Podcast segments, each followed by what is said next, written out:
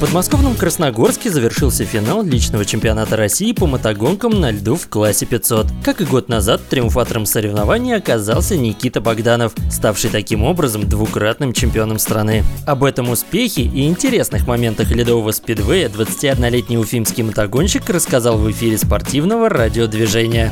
В этом году у нас был немножко нестандартный чемпионат России, у нас увеличилось количество гонок. В этом году проходило 5 этапов, то есть 10 гоночных дней в 5 городах каждые выходные. А, в этом году чемпионат России проходил в Каменск-Уральском, в Тольятти, в Уфе, в Вятских полянах, и финальный этап был в Красногорске.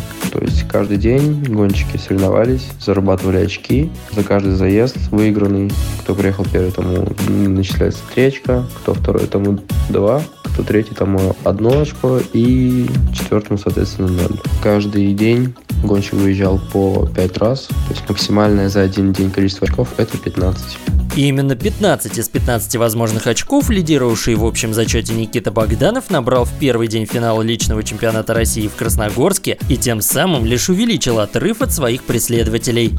Был ли шанс моих преследователей сместить меня с первого места в случае моего неудачного выступления, то я думаю был, потому что это, во-первых, спорт, во-вторых, это технический вид спорта, и тут имеет место быть вообще абсолютно всему, как технической поломке, так и, например, какой-нибудь травме. Поэтому соревнование идет до заключительного заезда, и нужно быть максимально собранным, чтобы показать свой наилучший результат. Что касается заездов. В течение двух дней было всего 40 заездов. Каждый гонщик за два дня выезжал 10 раз. И я считаю, что трудностей мы в этот уикенд вообще никаких не испытали. То есть все, что было задумано, все это сделали спокойно, качественно, быстро. Так что трудностей никаких не испытывал. Для меня это второй подряд титул чемпиона России. И для меня, наверное, легче было завоевать его второй раз, нежели первый, потому что в том году было меньше опыта.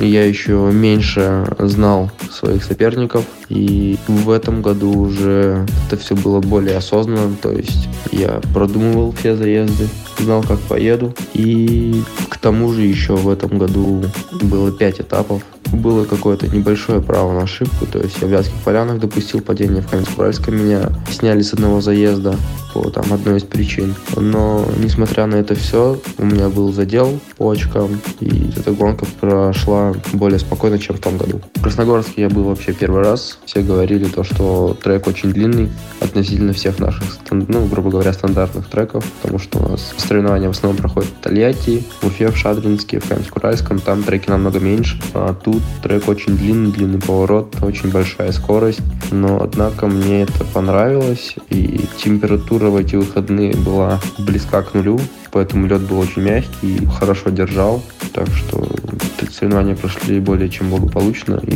все прошло отлично. Гонки мотоциклистов по ледяной трассе – зрелище, откровенно говоря, завораживающее. И само собой, здесь должны быть какие-то свои особенности и отличия в сравнении с классическим спидвеем. Насчет э, принципиальных различий между классическим и ледовым спидвеем, это, я считаю, можно говорить очень долго, очень много. А вообще это абсолютно разный вид спорта.